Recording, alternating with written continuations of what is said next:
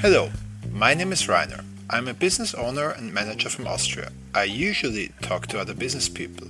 On some special occasions, however, I will talk to interesting people from other areas that I find of particular importance. Ten years ago, I wrote my dissertation on Belarus and interviewed Ales Mikhalevich. Ales, at the time, was running for president in Belarus against longtime dictator Lukashenko. He was later put in jail tortured, managed to leave the country, only to return later to keep up the fight.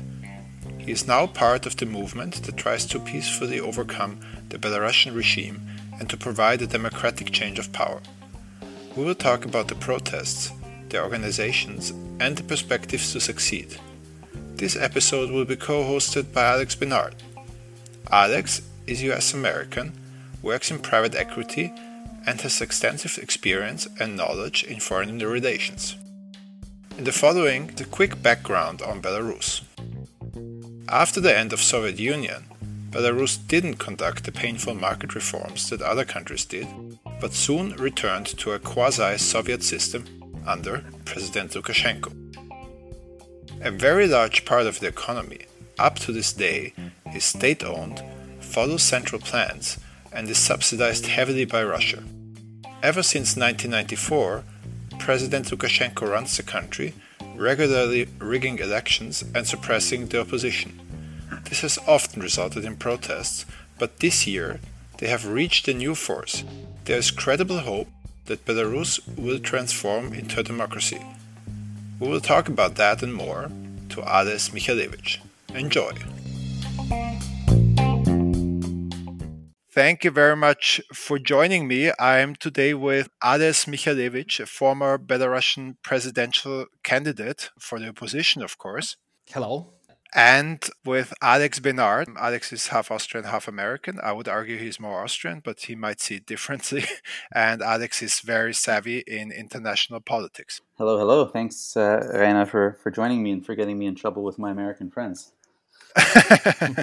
Ales, may I ask you to introduce yourself? Yeah, thank you very much. Uh, so, I was born in, seven, in 1975, so I'm at the moment 45 years old. 10 years ago, ago I was standing as independent presidential candidate. And uh, after elections, I was imprisoned and I was tortured in prison I, I, was in prison, mainly in prison of KGB. Belarusian Secret Services still has the name Committee for State Security, KGB. And finally, after two months in um, prison, I was uh, in detention center. I was released because they forced me to sign cooperational agreement or even not agreement that I would become a mm-hmm. secret informer of KGB. Immediately after I was released, I organized a very big press conference speaking about torches, speaking about how we were treated, speaking that I would never cooperate with Committee for State Security. Just to be very clear, also for listeners, this was not recently in the, this protest, but 10 years ago. So 10 years ago. It was 10 years ago in, two,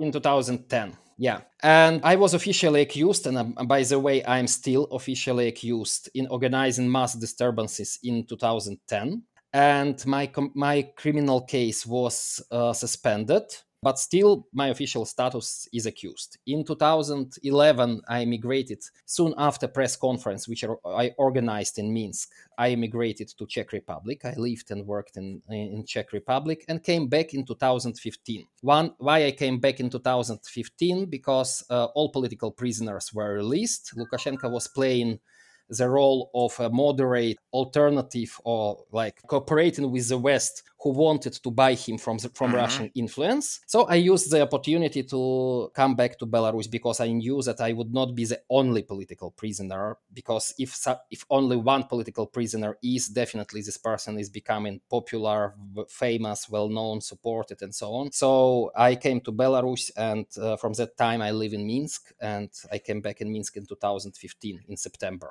And last years I was relatively active in mm-hmm. politics. I was active as deputy chair- chairperson of the Movement for Freedom, one of oppositional mm-hmm. parties. And during those this election process, I was just a person. I was participated in organizing election observation. So, like being active in maybe even not strictly political activities, but like uh, election observation Right. and mobilizing people. So, how can you live in Belarus after having been in prison, after having been tortured? Are you harassed on a continuous basis? Are you are you observed? Uh, can you live your life in some way? I'm observed. We should remember that Minsk is uh, almost two million has almost two Mhm. inhabitants, and only few KGB people uh, all the time. Minsk was very active in different actions. So that someone who is not organizing street activities uh, was not so like important according Right. to KGB people. So definitely they were watching me. So they were recording my uh, conversations on mobile phones, but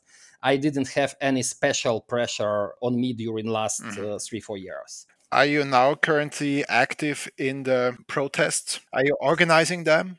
No, I'm not an organizer of the protests. I'm just a participant. Yes, I'm participating in the protest from first days, uh, first day uh, on from 9th of uh, August. And what is very very interesting that protests are not or- organized. I mean, there is no organization organizing committee, or there are no main uh, Mhm. figures or leaders. There is a communicator Telegram, which is it's like WhatsApp, but specially designed communicator, which was specially designed for as a platform for media, where everyone can make a, something like a media spreading information. And one of such cha- channels in Telegram has name Nechta or Nexta. You can read it as a Nexta, and it has uh, almost two million, not almost, but more than two million uh, of subscribers. To give people an idea what that means, Belarus has like nine and a half million people. So what one would Yes, assume that yes. at least ninety percent of these Telegram subscribers are Belarusian. maybe not 90 but 70% of Belarus 70% so it's uh, really one and a half million of belarusians are subscribers for Fox. Okay, so it's a very very broad movement, obviously. it's a very broad, broad media i would say or like organizing tool tool for Mhm. organizing people and secondly what very important that everyone uh, all, all people who are coming on on protests they have a feeling that they are organizers so they are writing their own posters they are writing uh, they are organizing for example yesterday was a anniversary a birthday of lukashenko. So people brought some symbolic gifts to him yeah? So like people are organizing themselves as a uh, f- feel that they are themselves organizers of everything and it's really very Mhm. very important. Uh, secondly because there is not, no one who is a leader or who is a like formal leader so people are not waiting for someone to speak for them. So they're happy with everything what they are doing themselves it's it's very very important that uh, as i told because there is no direct organizer of those protests Ales, can I just uh, you know ask you for for those who will be listening to this who maybe don't understand exactly how this latest protest movement started uh, in Belarus? Can can you uh, maybe explain what what was the spark? Why why is this happening right now? Yeah, okay. So very important that on 9th of August we had a presidential elections. So Lukashenko expected that because uh, it's in August, in and in Belarus, like in the absolute majority of other countries, uh, in August, majority of people are on vacation. So he expected that uh, those protests protests will not take place simply because there are no people. He will falsify elections even with very small, very small turnout, so participation. But because of coronavirus, because of previous events, uh, because many people were isolated in Belarus, it was forbidden to travel abroad and to to work like to, to, to travel to Turkey uh, or some other countries on vacation, for example. So majority of people stayed in Belarus, even more more than ma- uh, majority because many of those who traditionally worked in Poland or in Russia, they came back to Belarus for this coronavirus time. Secondly, Lukashenko uh, started to falsify elections in very like unusual manner. For ex- for example, observers when uh, civil movements independent candidates started to ask people to be to become observers he uh, decided that only because of coronavirus only three observers can be uh, on the, on the polling station at the same time and definitely all, all those three observers were from his non-governmental organizations or his organizations, his state-owned institutions. So majority of people became aware of uh, falsification process. And second, very the third very very important thing is that he decided not to register strong candidates oppositional candidates. Even he even not only didn't re- re- register those candidates he put both of them to jail. So uh, the most famous and important candidates people were really believe that they are like bringing changes uh, they are in jail and they were not can- registered as a candidate. But wife of one of such candidates who is a housewife uh, she was registered because Lukashenko told that publicly that Belarusian society is not ready to vote mm-hmm. for women. And even more, he told that Belarusian constitution was written in such a way that women cannot become a presidential uh, a president because the president is at the same same time a commander of, of the uh, military Crazy. forces. So Belarusian society decided that uh, many people, even who didn't want to vote for her decided okay if if he is promoting her and he is forbidden he's telling us that it's forbidden to vote for her so probably we will and also she's she was campaigning in very good manner that asking different geopolitical questions about orientation to Russia or to the West. She was answering that I am not a politician. I am a wife. I am here to support and to defend my husband who is in prison. And I and my all my program is that if I will become president, president uh, I, I, I have obligation to organize free and fair elections during half of the year.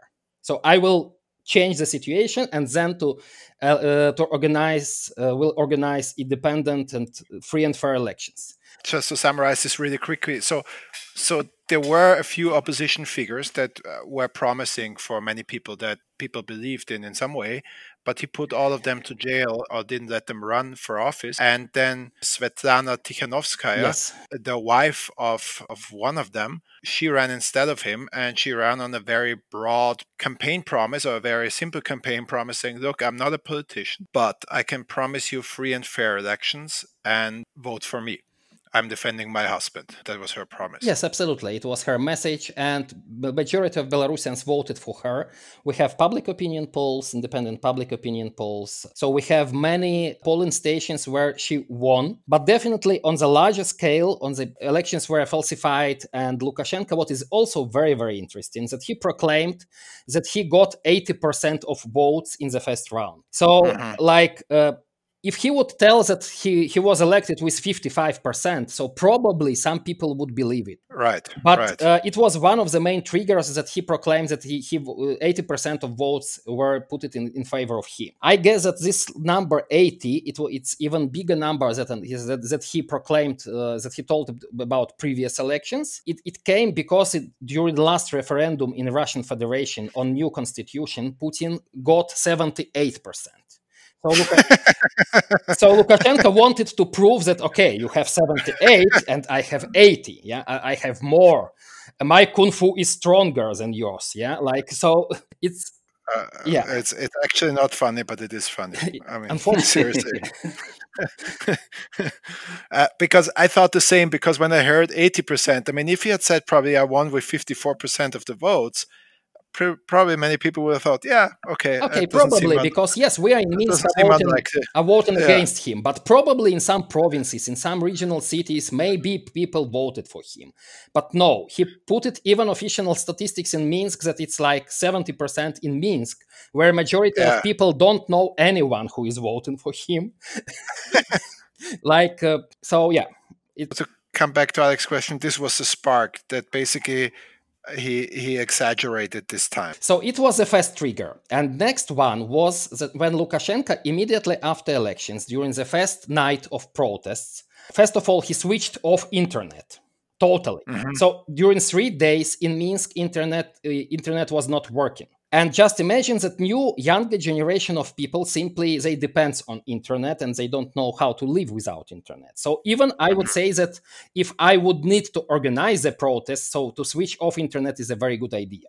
Mm-hmm. and he he he made it himself by the way, he blamed that it's, uh, it was because of some attack from the West. Uh, definitely, no one believed in, in it. And finally, even main uh, mobile operator uh, A1, which is uh, owned by Austrian company, so they they officially told that it was. Uh, switched off because of national security reasons and they were forced to do it they didn't want definitely to switch off internet. And during the first night, so second and third night, uh, physical force was used brutally. They used uh, gum bullets. I don't know how to. That's a, that's actually a euphemism because these gum bu- bullets, Bullet. they're uh, ru- rubber bullets. Uh. Alex, what's the official term? Rubber bullets? Yeah, yeah.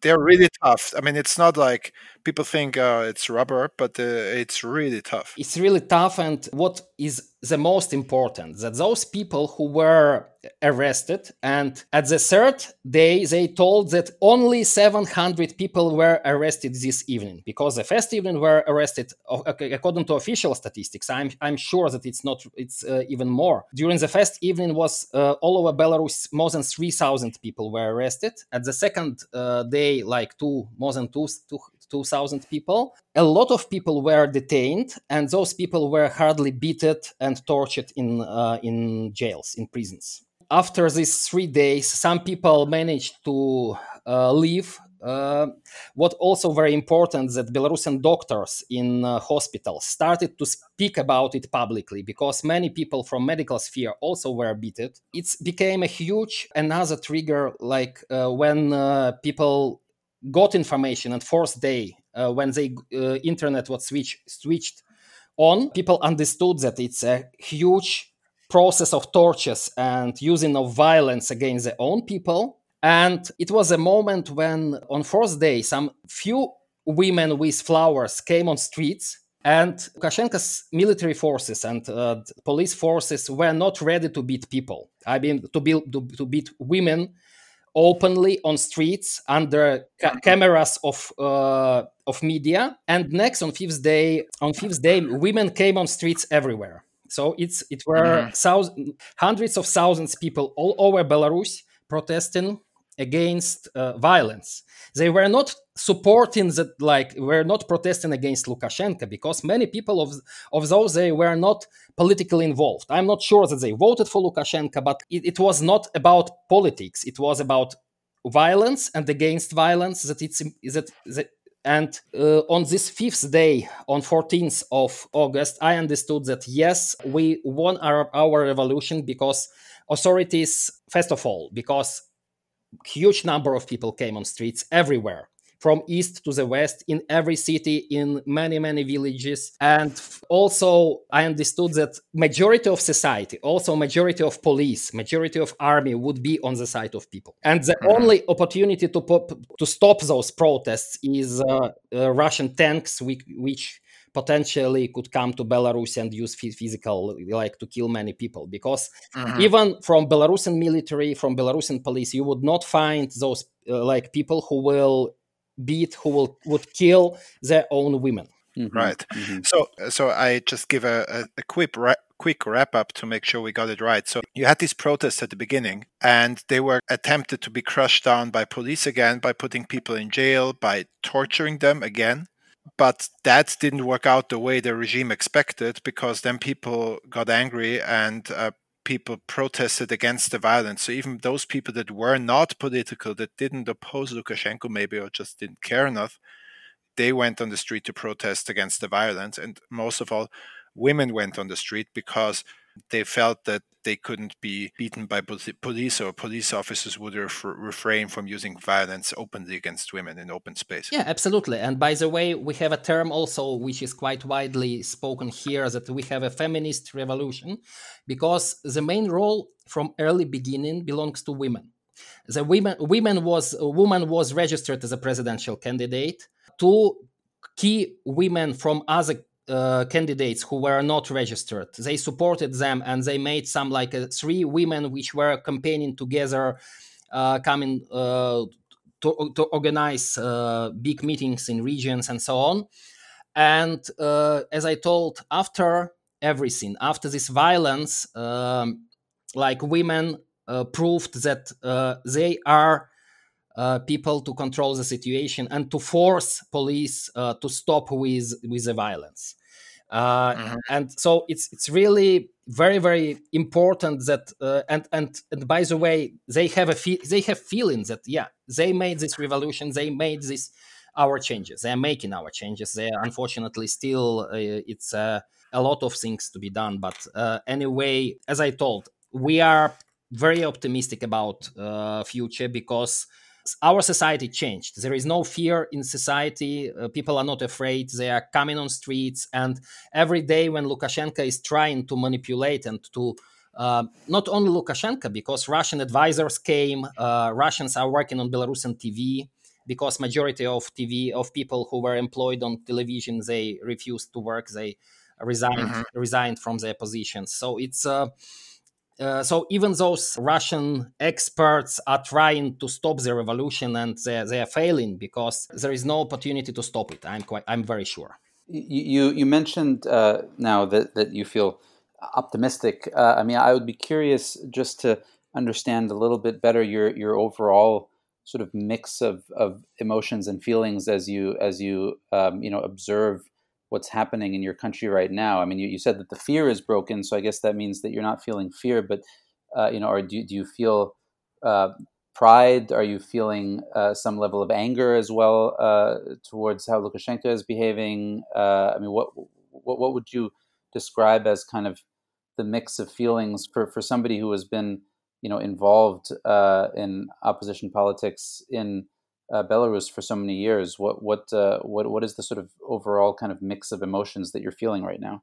Yeah, you, you, you told very good about mix of emotions because from one side, yes, we are proud of Belarusians. We are proud of ourselves. Uh, if you are coming uh, on street with uh, several hundred thousand like with a huge huge number of people when you you, you cannot see the beginning of the column and the end of it. Uh, and definitely you are proud for, for those people. By the way lukashenko told that only nar- uh, drug users or narcomans and prostitutes without the workplace and so on are protesting. So many people are making jokes about it that, that i'm a prostitute will uh, will meet with narcoman yeah? So like, uh, so like uh, so yes from one side it's a it's a very uh, so we are pride. We, we are i'm really proud of of of our people from other side uh, when you read about torches how people were tortured how uh, they were raped how they were if you read all those things definitely uh, it's a big number like big part of destruction and angry we are becoming angry. And uh, we know that we our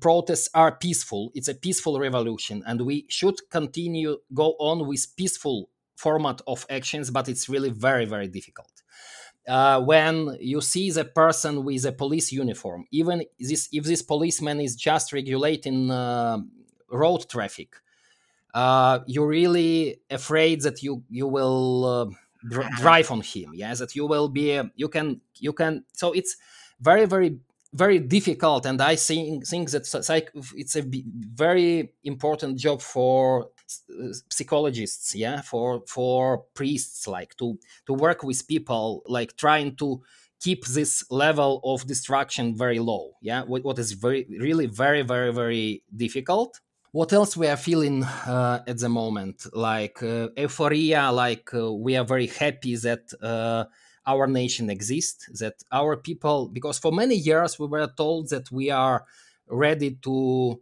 obey that we are ready to be uh, like uh, that people don't want to become citizens yeah? They don't want to vote. They are interested only in economic matters in uh, they are relatively poor. And just imagine that many uh, hundreds of plants are coming on strikes and there is no any as any example of economic demands only political new free and fair elections. Lukashenko must go on, uh, go out from from his position, uh, like uh, to punish those people who were torturing people, and so on. Just imagine that. Uh, definitely, we are uh, proud of our people who are who understand that civic questions, political questions, or like questions, right to vote, right to count your votes, is very very important for the people so it's uh, it's something really amazing when you're realizing that uh, when you see that uh, you have a nation and its majority. It's it's uh, i know many people from uh, small some remote districts of minsk or even closer uh, some villages close to minsk who told thank you very much for this revolution and for those events because we lived together with many very interesting very good people and we didn't know each other and because mm-hmm. we came together on protests we are doing it together now we we know so it's not it's not necessary now to speak about uh, self governance for example because people managed to self-organize on their places like for for revolution for protests for supporting each other and so on so it's it's a very very big like change within society and yeah so i'm really proud of of, of, of our people. I'm proud of uh, all of us. That, that that's that's very interesting to hear your description of, of that and it makes a lot of sense. Uh, i was going to ask you for the people that are leading this movement, do you feel that they are striking the right balance uh, between uh, sort of managing people's anger uh, at the same time harnessing it productively and and ensuring that the um, protests remain peaceful? Uh, I mean, do, do you think that the, the, the leaders of the movement are are sort of striking the right balance, or are you are you worried that that they're mishandling it in some way? just would like to come back with the idea that we have no leaders. Uh, yes, there are some managers, like uh, owner of this uh, chat of this uh, ch- channel in Telegram. Yeah.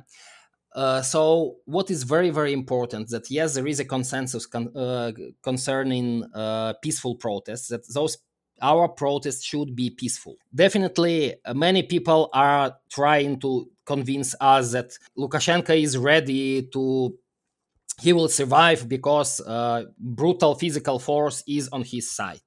Yes and no. He has not enough people to beat our crowds yeah so he has enough people to, to, to control situation physically like for some short period of time. He's promoting the idea that because of such, such protests, Belarus is, is, losing a lot of money. We are becoming very poor, and he's blaming that protesters are guilty not not his, not his uh, illegal governance. But coming back to the question, like those people who are managing the protests, uh, and definitely you should remember that uh, major, major, leaders they are in prison in in Belarus. Those who are managing the protests, they're like in, in they're in Warsaw in Poland.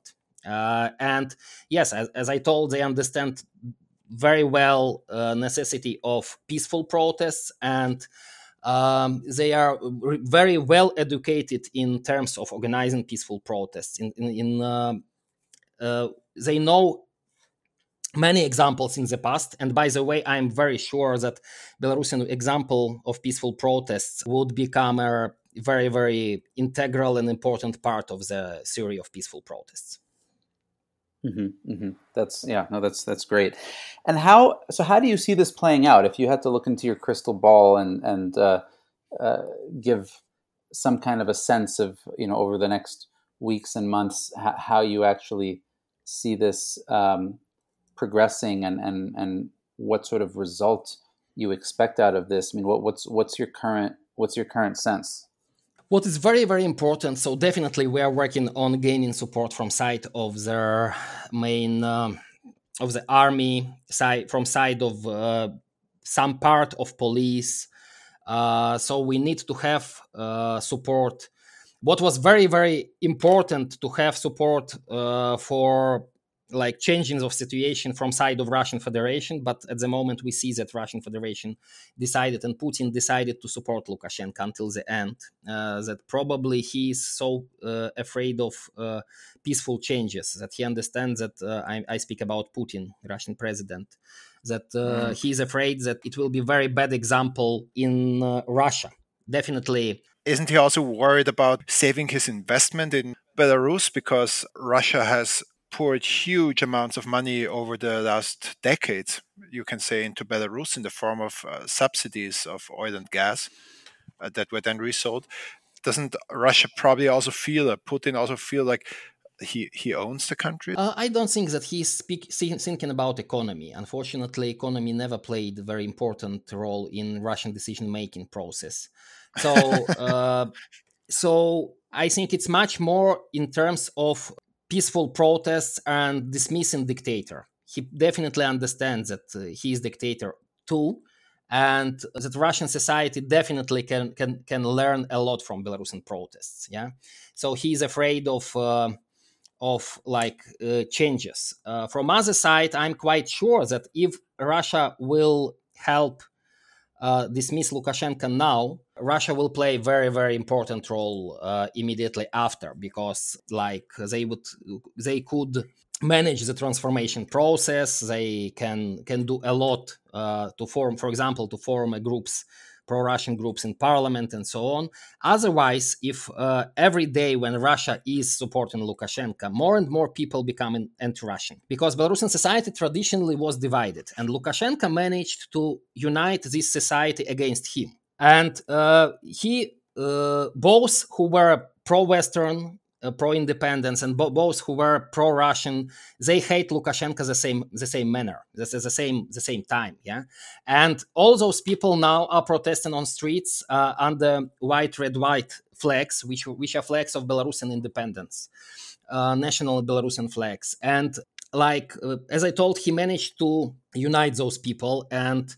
Uh, every day when Russia is supporting Lukashenko, more and more people becoming anti-Russian. Mm-hmm. That's a very interesting point. Because is there something like in Ukraine that that one uh, simplifyingly says that the East is pro-Russian and the West is pro-Europe? Uh, it's simplification, definitely. Uh, I guess that. But is there a tendency? Is there a tendency like that? Uh, there is a tendency like that because uh, Western Belarus uh, before the Second World War was part of Pol- Polish state, and definitely they have more experience of private property, more experience of. Mm-hmm uh, mm-hmm. religious freedom, for example, even if they are Orthodox, they they much more like have more of experience of religion religious freedom. But just we should come with the conclusion that people are protesting against Lukashenko everywhere and they're protesting everywhere on the same flags on the same uh, with the same message mm-hmm. so belarusian society is very much united and uh, definitely we will see on first free and fair elections many differences, but at the moment, Belarusian society is, is united. I would like now to bring the conversation to the international dimension because obviously Belarus has very strong ties to Russia, both, both financially and, and also historically, and the economy is very much interweaved with Russia. On the other hand, there is the EU, but there is also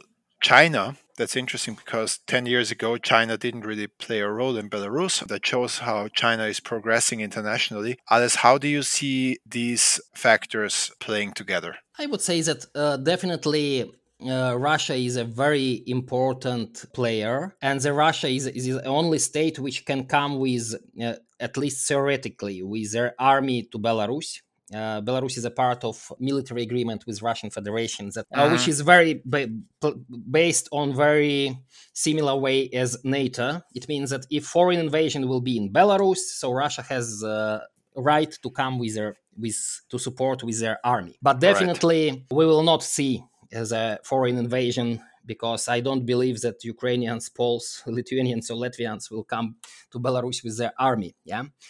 uh, so the only opportunity, and I, I guess that it's not so realistic that Russian army will come into Belarus. Rather, rather some some Russian experts, uh, maybe some Russian troops. President Putin, president of Russia, told that Russia formed a special uh, police uh, divisions who are ready to support Belarus. But I guess it's much more uh, symbol- symbolic statement that we are on Lukashenko's side, we will support him even physically. Yeah? So I don't believe that Russian Federation will come directly. Rather, they will be supporting Lukashenko, trying to support Lukashenko, maybe economically, definitely economically. Um, if we are speaking about China, I, am not sure that China will be very active uh, now. So they will be definitely going on, continuing their projects they started before simply financing the projects which they uh, decided and agreed with Belarusian regime, Belarusian government, those plans which they are agreed to build and so on. I don't think that uh, China will be very, very active. Uh, simply, to my mind, because uh, China is ready to work with any government which is uh, will be in, in Minsk, and uh, it's it's not such huge uh, like sympathy or like uh, such support like uh, support from russian federation. And in lithuania latvia and poland which are uh, neighbors of belarus and all those three countries are members of nato and european union definitely society is uh, very much on side of belarusian people So we we are experiencing huge, very huge support in Vilnius in Lithuania. We should remember that Vilnius is one is 180 kilometers from Minsk, so it's very close. It's two hours by car. Uh, so uh, we have very huge support uh, from society, from population, from society of those countries, from people, and for the first time, uh, governments of those countries they they also uh, as as a whole European Union, they proclaimed that Lukashenko is illegal, that they are not recognizing him as a president because they don't recognize the elections. So uh, it's very very important. But from other side, European Union has only few tools tools to influence. So uh, Lukashenko became pro-Russian again. He was trying to play the game of independence, being an independent dictator, but immediately after start prote- protests started, he became uh, pro-Russian again. He st- started to speak about uh, union of Belarus and Russia and so on. That's also interesting because this goes on for for I don't know 20 years maybe. That Lukashenko is always trying to play Russia and the EU against each other and whenever he has trouble with Russia, he pretends to be a bit more democratic. And also, that's that's when we met. Uh, small disclosure: uh, Ales and me, we met approximately 10 years ago before he was running for president at the time it, it seemed uh, a bit like belarus would be a bit more liberal and a bit more democratic and a bit more open but this was all just a game to, to get money basically from the eu and and when that was over he, he cracked down on you and you had to suffer for it. Yes it, it was his game for many years. Uh, by the way coming back to china definitely lukashenko can rely on their support in united nations security council because china never uh, speaking in, ter- in terms of human rights and always supporting uh, dictators who are uh, keeping the situation. So basically, both Russia and China will be supporting him within international mechanisms. And is there is there anything that you would want the United States uh, and the European Union to be doing right now to provide more direct support to the democracy movement? Is there any role that you think the EU and the United States could be playing? Definitely, there is a role, uh, but I'm not sure that uh, United States and European Union are ready for it because uh, after uh, coronavirus, uh, after all crises, um, definitely it's very very important to tell for belarusian society because i told that lukashenko is promoting that uh, protesters are guilty that we are losing money every day those who are on strikes enterprises who are striking they are guilty that we are losing money we will become poor because of you people not because of me but because because of people who disagree so what european union and the united states can do. It's a very, very clear voice in terms of uh, future recovering of Belarusian economy, something like a Marshall Plan plan for for Europe after the Second World War. That uh, after democratic changes or next day after democratic changes, European Union and the United States are ready to support Belarus economically, uh, to invest money, to like uh, to to give some substantial support for for recovering of situation.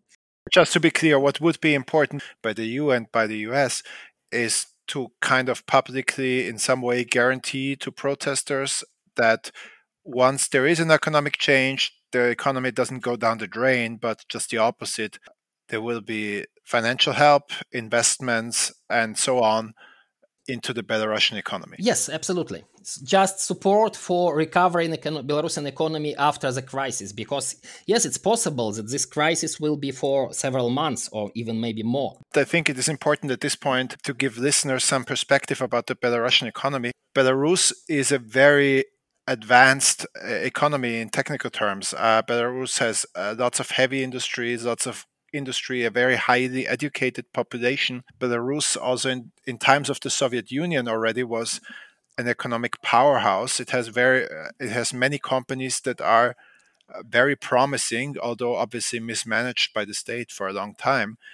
And Belarus would have all the potential in the world to become a very, very wealthy country. There is no reason whatsoever that Belarus wouldn't become a very wealthy and successful economy and there is huge potential to be lifted once this unfortunate situation is over. So this is not something that the EU and the US would need to pour in money into a very unadvanced economy that, that actually has no hope to improve, but just the opposite. Absolutely. And another very important question is sanctions. I don't believe in sanctions itself because definitely Belarusian OMON, Belarusian uh, special police troops, they don't. Uh, they will definitely survive not coming to Poland, European Union states, and so on. So sanctions is much more symbolic uh, demonstrations that those people who are participating in uh, human rights violations, in uh, election fraud, uh, so they should be under personal sanctions. They should be banned from entering European Union states and other civilized countries. Yeah. So it, it's it's it's very it's, symbolic. It has very symbolic role, but anyway, definitely it should be implemented another way uh, of support uh, it's it was uh, mentioned by many belarusian people when internet once was switched off that if elon musk would like to support belarus so he he, he can introduce satellite internet to, Bel- to, to belarusian territory yeah? I don't know uh, if, if it's uh, it's realistic or not but definitely if it's possible to ensure that state is not uh, monopolist of internet on Belarusian territory, it will be definitely very good and very important.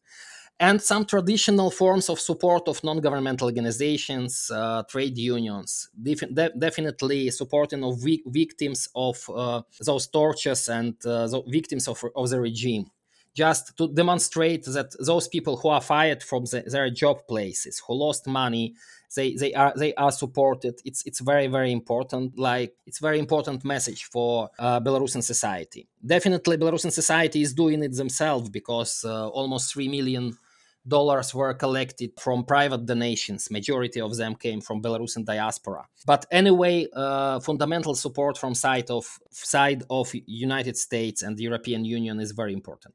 You know, many many Americans often worry that if our country provides these types of support to a, a protest movement like what's happening in Belarus right now, that it will somehow taint the protest movement and make it seem like the protest movement is not organic, but that it is actually somehow incited by the United States, and and, and that it that it thereby um, delegitimizes uh, the protest movement somehow. I mean, I, I, personally am not a believer in that argument, but I'm just curious for somebody on the ground, um, you know, who has been involved in these sorts of movements.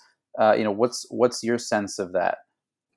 No one is paid for participating in the protests, so uh, we're not speaking uh, about paying people for active participation in a protest movement. Not. We are speaking about compensating something what they lost because of uh, they lost they lost their job place. Uh, they their cars were broken by the police, for example. So it's very normal uh, feeling of solidarity and the very normal standard of solidarity. And you should remember that anyway uh, lukashenko is blaming european union poland czech republic the united states in uh, like organizing those protests supporting those protests. So it doesn't it doesn't matter you will be doing it or not. Anyway very good point. Anyway you point. will be blamed that you are doing it yeah, no, I, I totally, I totally agree with that. Yeah, many people are worried that Belarus might become another unfortunate example of an unsuccessful revolution. That things could be worse afterwards than before. Uh, like possible scenarios would be that Lukashenko does stay in power somehow, but is more dependent on Russia uh, than before or that Russia could march in in Belarus and occupy the country with some bad excuse, or that the opposition somehow wins against Lukashenko and then there is a big chaos afterwards. I'm obviously, I personally am not a believer in, in, in those versions, but I would like to hear what is the strategy of the opposition to make sure that there is a peaceful transition that makes sense. And now, obviously, the difficulty is you said there are no real leaders of the opposition, so you cannot ask a person what is your strategy. But what do you think is the general perception on these strategies to make sure that this is a protest that really makes Belarus live up to the potential the country undoubtedly has?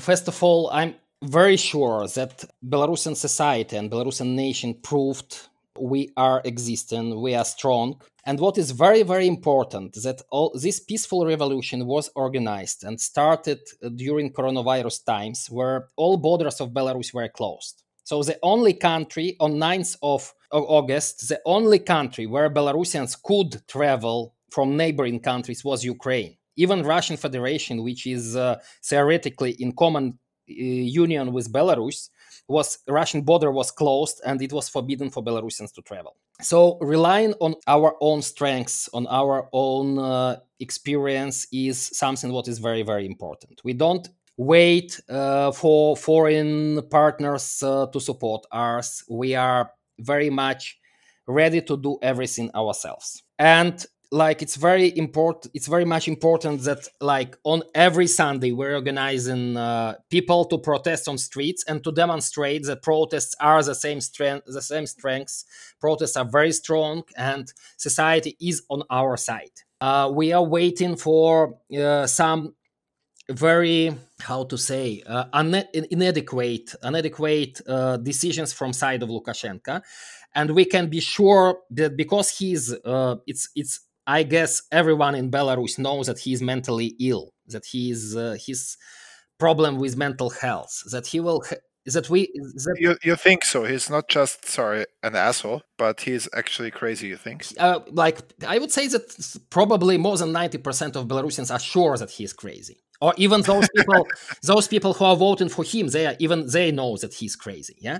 So basically if you are if you are playing with a person who is crazy and who is definitely will be making mistakes and he is making a lot of mistakes we don't know which one he will what what he will do.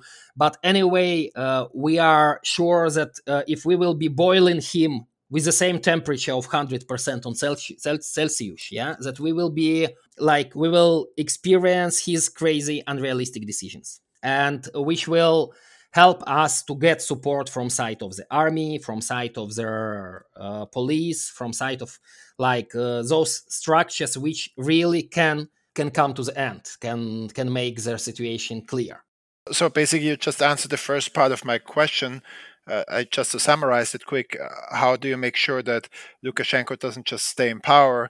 Basically, you're banking on him making strategic errors. Um, that would then create divisions in the power structures, which are always uh, the crucial element for revolutions. Yes. So revolutions usually don't happen because there are so many people in the street, but because police, military, secret service, someone defects uh, from from the dictator. Majority of governmental institutions will not follow his decisions. They will be I would say independent from governmental system. Yeah. So like we are spreading independent sectors also in different like in education, in medicine. We are so it now it's a very big struggle when Lukashenko is trying to gain situation under control and I'm quite sure that he will fail that it, he will be a president without a real competence, competencies, without real power. Yeah, so yes, it's possible that it will be for some longer period of time. And also, what very much, uh, very important, that uh, you know that Putin personally hate Lukashenko very much. So it's it's very much about personal hate, and Lukashenko was never loyal to him, and uh, he was never loyal to anyone this is a problem that he is not uh, fulfilling his obligations his previous agreements. So basically it's possible that that one moment russian federation would tell also that okay if uh, he will be dismissed we we can we anyway we have a lot of influence on belarus. We can do a lot. And i have uh, information that russian federation is preparing. At least i see how they are establishing contacts with uh, new leaders new headquarters of president former presidential candidates uh, with independent belarusian society with uh, different kinds of elites uh, because they understand that uh, era of lukashenko came to the end it's a question when uh, will be the date but anyway uh, it, it's very very visible that belarus will not stay with lukashenko for a longer period of time so you're saying there is a broad there's a broad movement in society that knows that uh, the days of lukashenko are over and also many institutions might know that and so you think this will have a, a stabilizing effect on whatever happens after Lukashenko is gone in whatever way. Yes, yes, absolutely. Ales, this was very, very inspiring. Thank you very much for that. And I can guarantee you that many, many people in in Europe and uh, the US are very much inspired by this peaceful revolution. And we think that Belarusian society deserves a good future. And we are very sure that you will make it and we'll try to spread the message and keep people in the loop so that they can support you in whatever way possible. Thank you very much, Rainer. Thank you very much, Alex. No, absolutely. It was uh, an honor to speak with you, and we we support you. And please, please let us know if there's anything that we can do to be helpful to the great work that that you guys are doing on the ground there. Thank you. Thank you very much.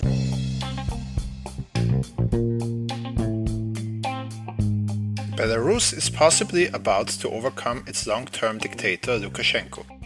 What it needs from the US and the EU is help for those affected by repressive measures and, most importantly, a positive economic perspective for the aftermath. If you enjoyed this episode, please subscribe to the podcast. Until next time.